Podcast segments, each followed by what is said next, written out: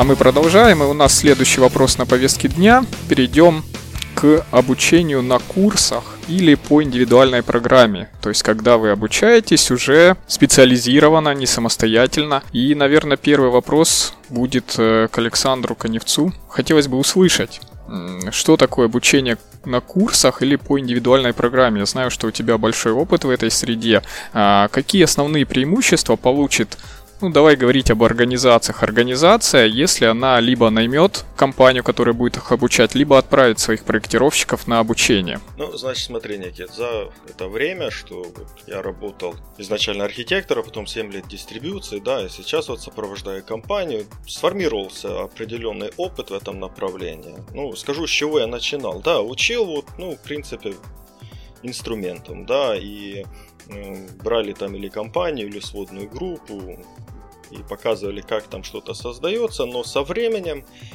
я понял, что нужно предоставлять людям информацию более конкретную и которая связана уже с конкретным процессом.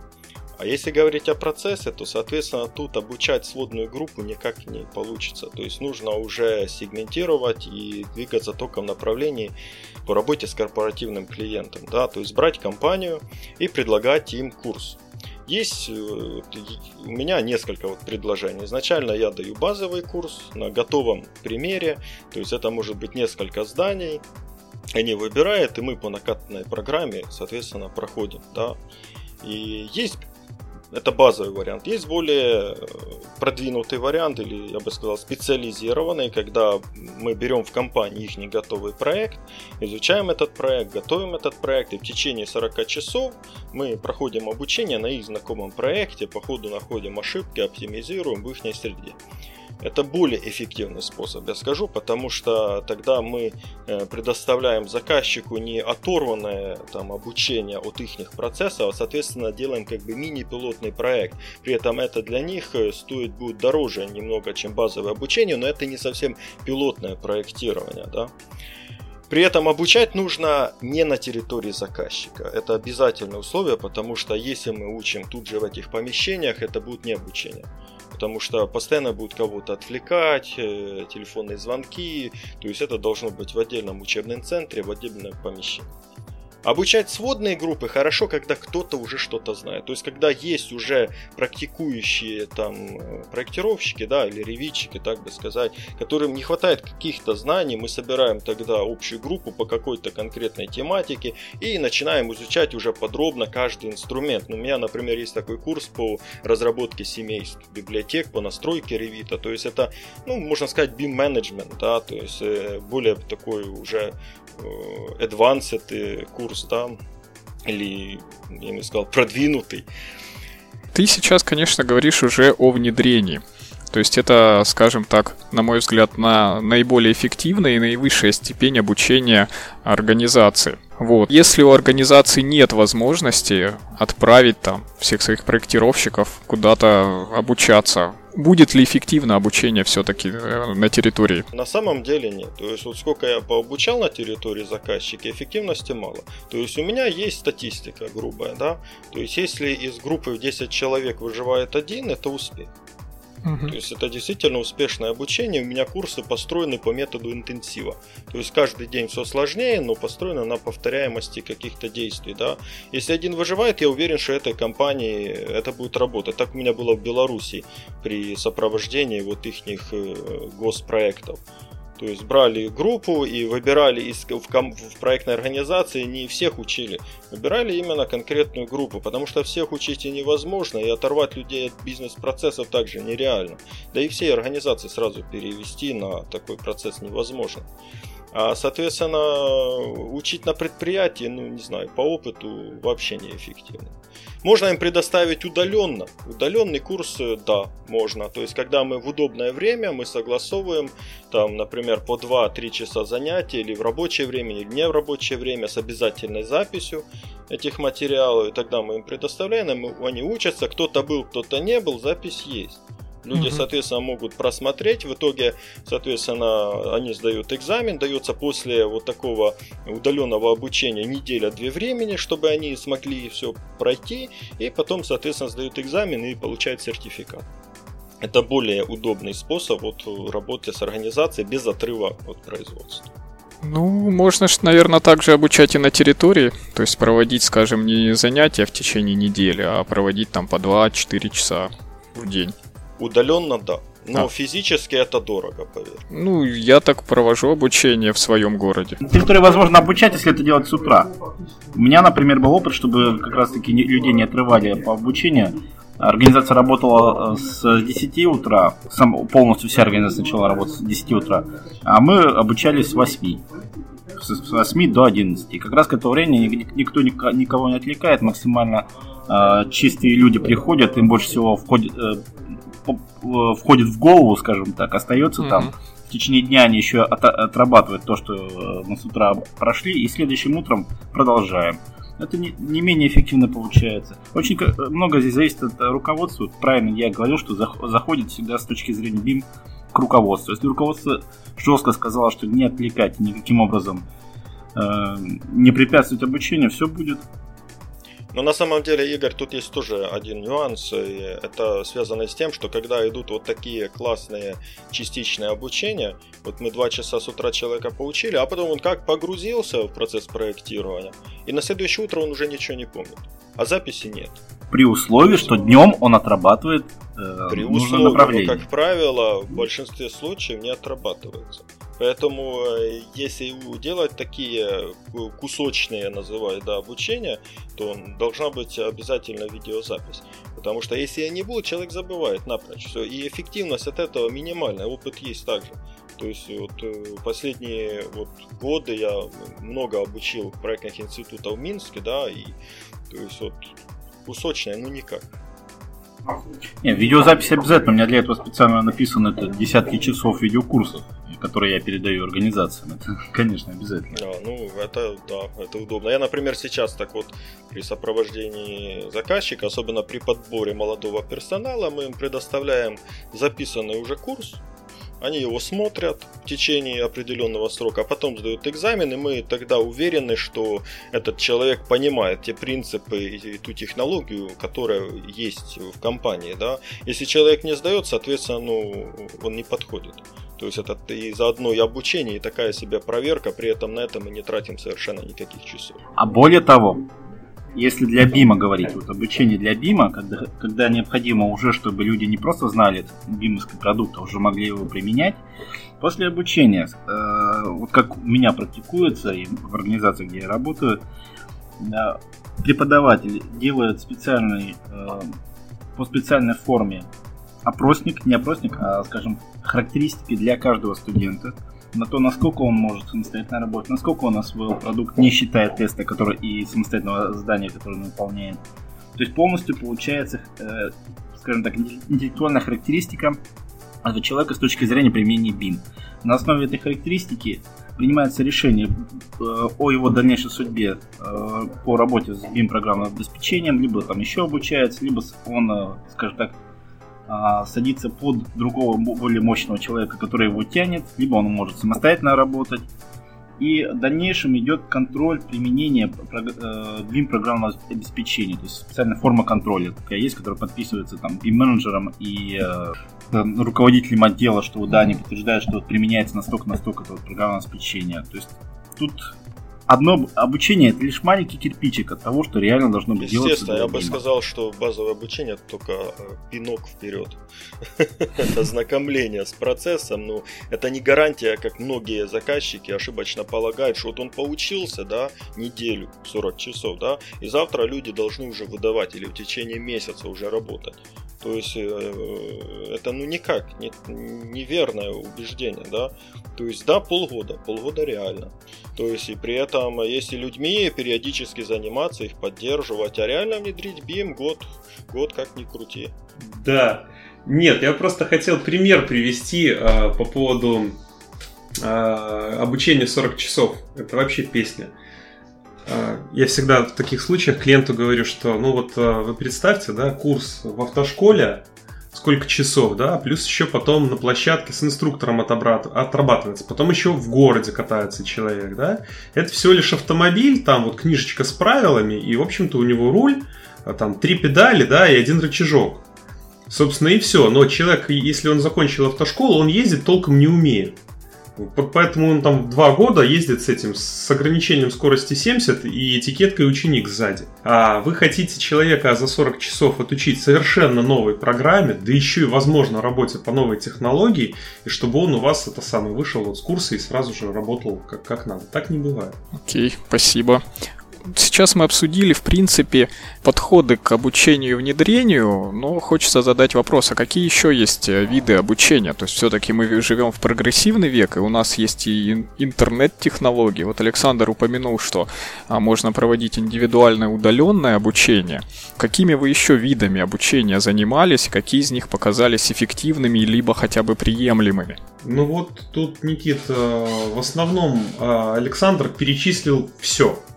То есть э, в моем, э, в моей личной практике было как обучение в рамках учебного центра групп, я этим до сих пор занимаюсь, так и обучение э, в коллективе заказчика. То есть самый хардкор был, когда я вел курсы для двух групп. Первую группу в первой половине дня, вторую группу во второй половине дня. И так было на протяжении четырех недель. А это был настоящий день сурка. То есть я спрашивал постоянно у группы. Я это вам уже рассказывал или нет? Или это я в прошлой группе рассказывал? Потому что это было невозможно.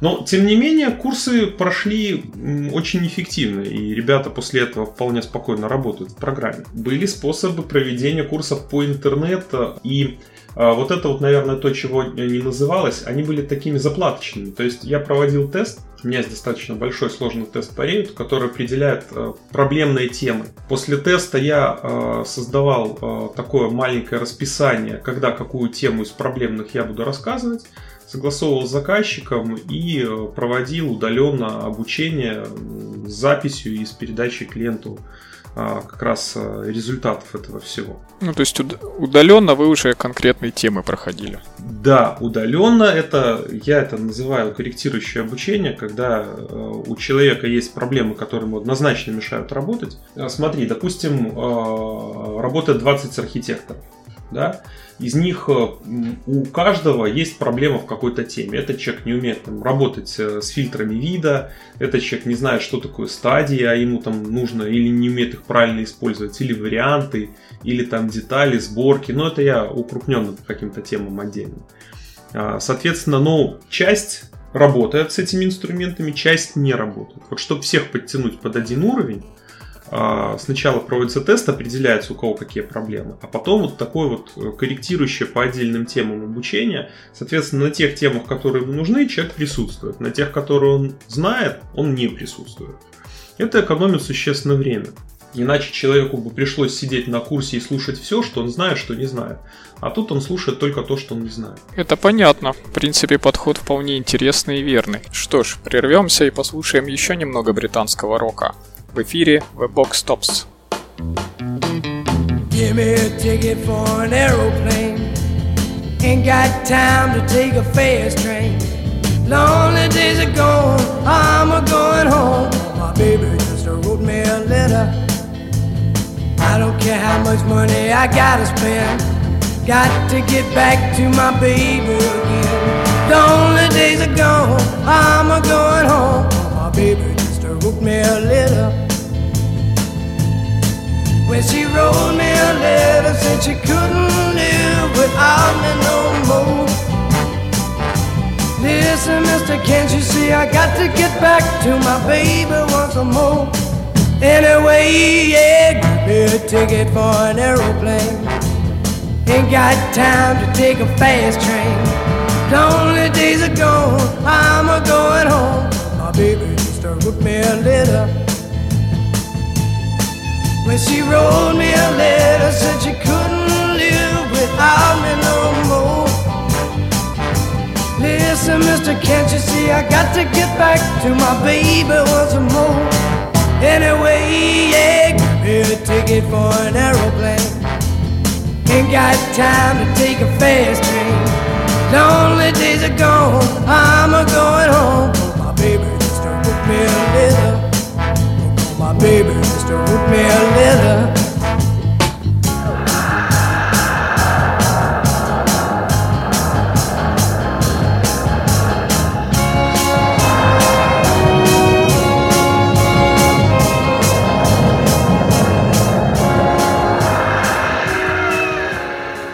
Я хочу затронуть еще такой вид обучения, как э, видеоуроки. То есть сейчас, если посмотреть в сети, то можно запросто купить там за какую-то не очень большую сумму. Ну, скажем, я хочу обучаться ревиту, я могу купить э, видеоуроки, там диск с курсами. Но остается вопрос об их эффективности. Здесь, конечно, мы не рассматриваем всю организацию, да.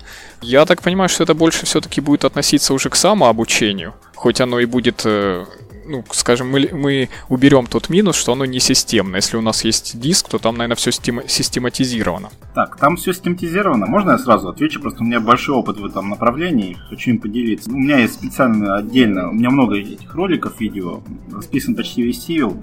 Есть базовый видеокурс, и вот э, единственная по-настоящему эффективная методология обучения по вот этим роликам, несмотря на то, что они качественные, они предоставляют, предоставляют всю информацию по Civil, но по-настоящему эффективно получается только в одном случае, когда человек проходит самостоятельно базовый видеокурс. Если какие-то вопросы есть, он может обратиться ко мне. Ну, у меня такая вот система удаленного обучения. После этого базового видеокурса подбирается проект. Человек показывает мне этот проект, ну, либо компания. Я говорю, чтобы выполнить проект C, вам нужно начать делать то, то и то. Они начинают самостоятельно делать, появляются вопросы, ко мне обращаются, я на эти вопросы отвечаю. То есть в сумме на обучение мое обучение по вот именно и их вопросам составляет буквально 10-15 часов в сумме. Угу. Причем это делается удаленно. И э, этого хватает, чтобы люди освоили необходимый функционал. Но для этого они предварительно полностью самостоятельно изучают именно по базовому курсу, структурированному. Сказать, чтобы после этого базового курса человек смог самостоятельно выполнять, думаю, что нет. Все-таки присутствие преподавателя необходимо. То есть э, ты говоришь об, скажем так, интернет-университете, когда человек там приходит на сайт, грубо говоря, где есть видеокурсы, где есть программы, где есть постоянное консультирование э, преподавателя, и он уже обучается по этой программе. То есть, на мой взгляд, это достаточно эффективная система, потому что человек не отлынивает, и преподаватель следит за тем, куда он идет, что он, в чем он проваливается, а в чем его нужно подтянуть. Если этого нету, то по, по видеокурсам человек либо где-то застрянет, либо пойдет не в ту сторону и потеряет очень много времени. То есть очень немногие люди способны самостоятельно по видеокурсам эффективно учиться. Это очень большая редкость. Смотря как еще курс. Ну да, да, да. Это, это мы опускаем, что еще качество. Да, ну, на самом деле тоже скажу, что, к примеру, вот тут же Высоцкий, Саша, да, то есть у него наибольшее количество видеоуроков по Revit, и благодаря этому он готовит молодых специалистов, ну, дает им базу, как минимум, отдельными мини-уроками, он дает базу, и сам просматриваешь некоторые вещи, да, достаточно интересно. Да, есть сейчас уже на дисках курсы, но я считаю, что вот это уже отходит, потому что ну, э, какой бы ни был записан видеокурс, все равно должен быть сервис, который интерактивно сопровождает да, пользователя, который позволяет, да, задать вопрос какой-то, заказать какую-то вещь, уточнить. То есть связь с преподавателем, с автором этого курса все-таки должна быть да, потому что, ну, в процессе действительно возникает достаточно много всего. Но вот раз ты сказал еще о том, какие еще методы обучения есть, и я бы сказал, что есть самый еще эффективный способ обучения, это самое индивидуальное обучение через Skype. Когда мы берем отдельного человека, и он задает конкретные вопросы, мы ведем. Так, э, это самый эффективный способ, например, сделать BIM-менеджера или BIM-лидера, да. То есть, когда у него есть четкие процессы, он уже имеет опыт ревита, и когда через Skype по несколько часов в неделю начинаешь вникать в его процесс, отвечать на его вопросы и вместе с ним разрабатывать конкретные решения. То есть тогда э, преподаватель или консультант полностью концентрируется на конкретном человеке и полностью концентрируется на конкретно на его проблемах. То есть вот у меня uh-huh. есть такой опыт, и это действительно очень эффективный метод. Ну, насколько я знаю, не так много людей э, готовы обучать через Skype, и это выходит дороже. Да, но если положить это на эффективность, понимаешь, то есть это очень окупаемые затраты. Понимаешь? То есть мы не распыляемся, мы не теряем время на те вопросы, которые неинтересны, действительно. Дима об этом говорил. То есть мы конкретно решаем конкретные вопросы индивидуально. Да, это стоит на порядок дороже, но эффективность от этого также... Но это ты имеешь в виду именно обучение индивидуальное, то есть конкретного человека, не, какой, не какие-то да, групповые да. занятия. Нет. Окей, нет. спасибо. Итак, тогда перейдем к следующему вопросу. Давайте подробно поговорим непосредственно о внедрении.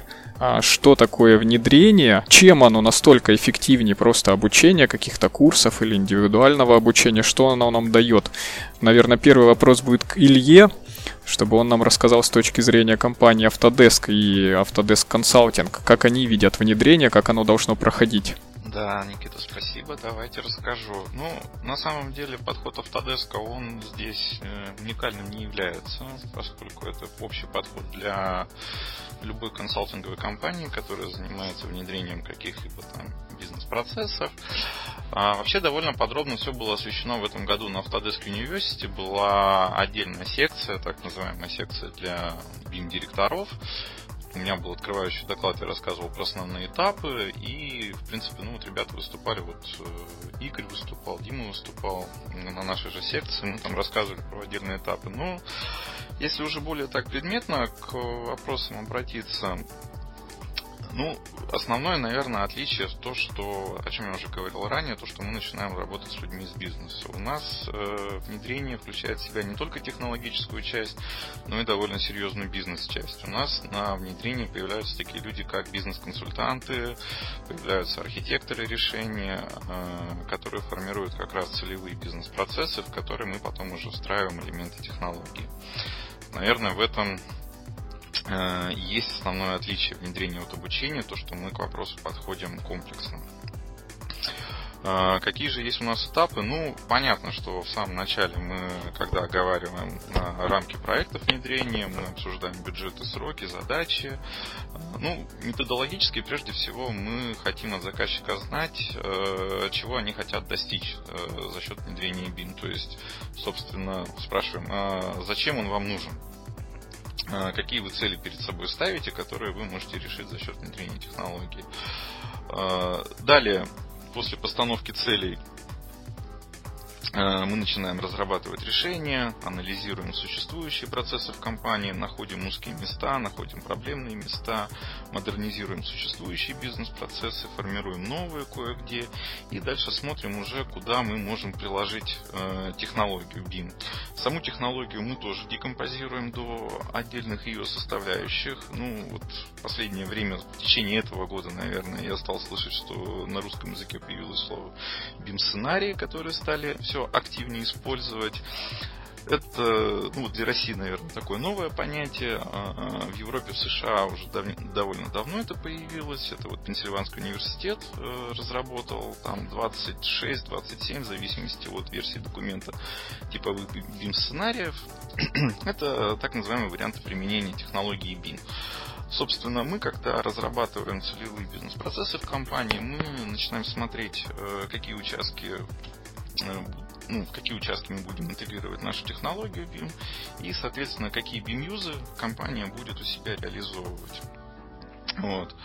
Ну, а дальше начинается обучение этим же BIM-юзом, куда включает в себя и продуктовый тренинг, причем продуктовый тренинг он для всех разный. Для проектировщиков, понятно, они осваивают средства разработки, такие как Revit. А, люди, которые принимают решения, там, либо участвуют в принятии решения, они смотрят продукты, те, которые позволяют оперировать уже созданными моделями. Это Navisworks, это Design Review, например. Обучение мы проводим в комплексе, то есть мы э, учим пользоваться не только программными продуктами, а программными продуктами в составе разработанных нами процессов. Угу. То есть вот э, думаю, что ключевое отличие именно в этом. То есть мы можем преподавать, скажем, тот же Revit для гипа, но э, так, чтобы он не модель в нем создавал, а знал, скажем, как использовать Revit для того, чтобы получить из модели какую-то информацию. Там нарезать виды, какие-то разрезы, что-то посмотреть, э, составить какую-то спецификацию, посмотреть какие-то данные. Mm-hmm. Вот, то есть он получает для себя знания там, о 5% функционала программного продукта. Ну, собственно, то, что ему надо знать. Да, да, то, что вписывается в его работу, в тот процесс, в котором он участвует. Вот, вот я считаю, что основное отличие, конечно, вот в этом. Окей, okay, спасибо. Я выскажу еще такую точку зрения, что, на мой взгляд, основное отличие внедрения от а, какого-либо обучения, курсов, это то, что внедрение это не просто обучение по программе или по сценарию, а это обучение, то есть сама программа обучения составляется под конкретную организацию. То есть вот э, приходит организация, говорит, мы хотим перейти на BIM, у нас есть там, мы выполняем то-то, то-то, то-то, вот такие работы и планируем их дальше выполнять. И вся программа обучения выстраивается, чтобы именно эти задачи они решали наиболее эффективно. В нашем случае это вот формирование целевых процессов, и да, они же формируются под каждую организацию. Потому что какие-то процессы уже у многих есть. Что-то появляется заново. Ну да, таким образом вот эта программа, она как бы кастомизируется под каждого конкретного заказчика. Ну, кратко можно что сказать, что э, если мы говорим о BIM, то нужно сразу же говорить о внедрении. Построить самостоятельно BIM можно только если руководство выделит грамотному человеку фактически карт-бланш на несколько лет с хорошим финансированием. Вот найдут mm-hmm. нужного человека, дадут ему команду, дадут ему деньги, дадут ему время, дадут ему полномочия. Тогда самостоятельно этот грамотный человек действительно сможет что-то сделать. В противном случае только внедрение, никакого просто обучения или каких-то лоскутной автоматизации ничего не получится. BIM это серьезное изменение процесса работы всей организации. Поэтому только внедрение. Понятно, спасибо. Тогда, Дмитрий, ты тут? Да, я тут. Давай я к тебе тогда следующий вопрос обращу. Я уверен, что ты сможешь а, нам рассказать интересные вещи о том, о том, о чем зачастую, ну, не умалчивают, но, скажем так, в рекламных роликах не говорят, а именно о спаде производительности при обучении и внедрении. Какие есть э, может быть, цифры, опыт, э, насколько это критично и как этого избежать либо минимизировать? Отличный вопрос. Хотел бы сказать, что, в принципе, про внедрение ребята рассказали все совершенно правильно, добавить просто нечего, поэтому а, сразу к сути конкретного вопроса. Значит, а, спад производительности при а, обучении, ну, он будет однозначно выше, чем при внедрении. Начнем с этого. Почему? Потому что чаще всего обучение, как ни крути, у нас э, проходит так. Отправили группу в учебный центр, они там э, делают, например, проект коттеджа на учебном курсе. После этого э, они вот этот базовый курс прошли, пришли э, в компанию, э, сели, и им руководство говорит, а теперь давайте делать э, проект, значит, э, какого-нибудь э, промздания. И ребята сели и начинают думать, а как же это все сделать? Во-первых, они недостаточно обучены, они прошли только базовый курс. А, во-вторых, они его проходили не на том а, проекте, который является для них типовым. Соответственно, они начинают либо искать а, какую-то информацию в интернет, либо а, задавать где-нибудь вопросы на форумах или там справку читать, или пытаться изобретать велосипед – в итоге время уходит э, на то, чтобы э, понять в программе то, что им должны были рассказать до начала пилотного проекта. То есть на э, самообучение такое в процессе работы уходит очень много времени. Вспоминая свой проект, если бы первый проект, который я делал в Реве, меня не сопровождал консультант, который приходил там раз в неделю и подсказывал, а, а, давал ответы на какие-то мои вопросы, по крайней мере говорил, в каком месте хелпа про это почитать, то э, мы бы, в общем-то, его завалили. То есть было бы не падение производительности, а был бы просто epic fail. Начнем вот с этого. Значит, э, если мы берем, скажем, такой самый оптимальный вариант, когда у нас в компании все-таки проходит внедрение, а не э, обучение. И у нас есть, в общем-то, стандарты, у нас есть шаблоны, у нас есть методика работы, у нас есть BIM-координаторы, которые помогают, у нас есть BIM-мастера, которые сидят и делают семейство а, то тогда, по сути, падение производительности на первом пилотном проекте – если мы берем проект, который там состоит из стадии П и рабочей документации, то падения производительности, скорее всего, не будет. То есть люди, которые начнут разрабатывать э, стадию П, они, если не в конце стадии П, то в середине рабочки однозначно уже догонят график. А, ну, либо Если э, речь идет о просто качественно проведенном обучении, то тоже такого можно достичь, но здесь на этих проектировщиков бедных свалится гораздо больше проблем, и им нужно будет гораздо больше узнавать самостоятельно. Вот это вот э, следующий момент. В общем, если вы не хотите, чтобы у вас э, был провал по производительности во время пилотного проекта и вообще первых самостоятельных проектов в Revit, то нужно, во-первых, качественно обучить людей, во-вторых, э, дать им в руки шаблоны научить ими пользоваться. И в-третьих, наверное, самое главное, это осуществлять поддержку в, во время этих первых проектов. Когда люди почувствуют себя уверенно, тогда уже э, никакого падения производительности не будет. Илья, у тебя есть что добавить? Я, наверное, добавлю вот то, о чем ты сейчас говорил, о поддержке, а, о том, что да, у нас в составе внедрения есть такая услуга, которая называется наставничество. Это как раз вот тот вот объем часов, про который ты говорил, когда проектировщики, которые начинают работать над проектом, они обращаются за помощью, а, чтобы их там подправляли, где-то подсказывали, где help почитать. и либо там, ну, за них какие-то там минимальные решения сделать, семейство помочь какое-то подправить, ну, вот такого рода. Да, без этого, без этого жилось бы им значительно хуже. И тогда шансы завалить проект, они, конечно, значительно выше, если вот такого сопровождения не будет.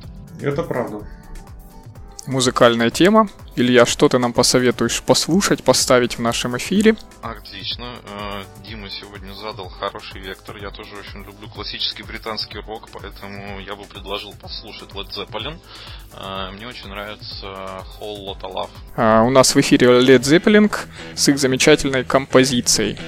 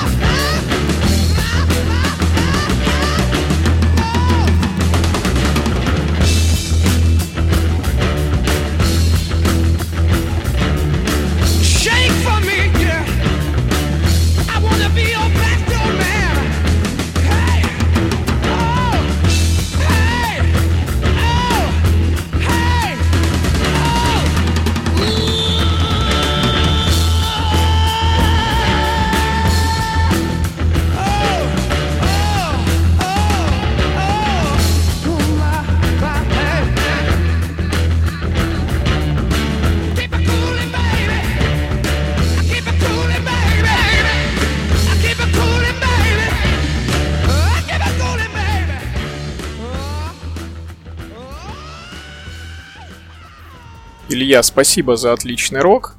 А окончание нашей беседы слушайте в заключительной части выпуска.